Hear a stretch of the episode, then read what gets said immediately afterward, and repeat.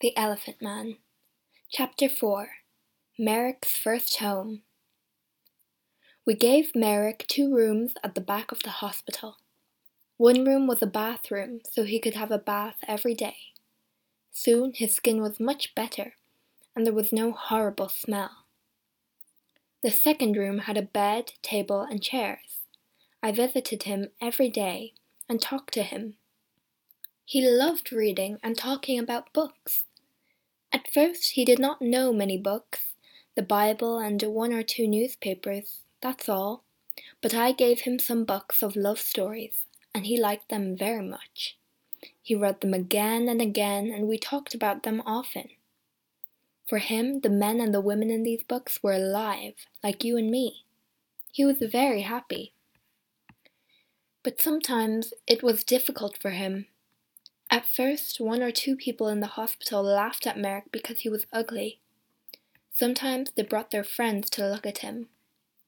One day, a new nurse came to the hospital, and nobody told her about Merrick. She took his food to his room and opened the door. Then she saw him. She screamed, dropped the food on the floor, and ran out of the room. I was very angry with the nurse and went to see Merrick. He was not happy about it, but he was not angry. I think he felt sorry for the girl. People don't like looking at me. I know that, Dr. Treves, he said. They usually laugh or scream. Well, I don't want nurses to laugh at you, Joseph, I said angrily. I want them to help you. Thank you, doctor, he said in his strange, slow voice. But it's not important. Everyone laughs at me. I know that. I looked at him sadly. In his one good hand, his left hand, he had a little picture of his mother. He looked at the picture for a minute, and then put it by a flower on the table. A tear ran out of his eye and down the skin of his enormous, ugly face. Dr. Treves, he said slowly, you and the nurses are very kind, and I'm happy here.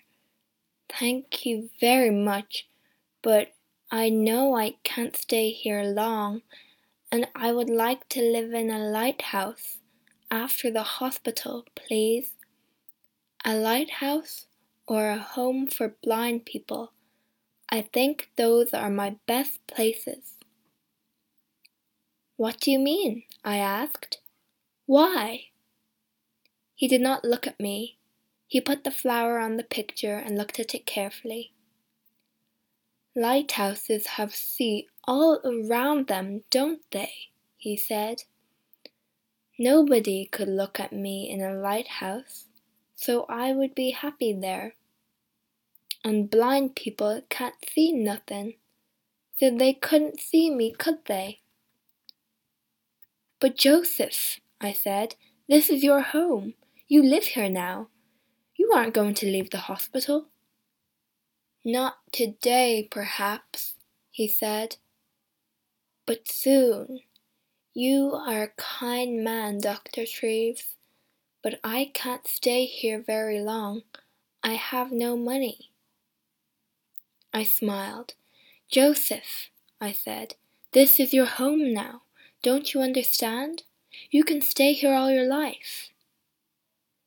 Very carefully, I told him about the letter to the Times and the money.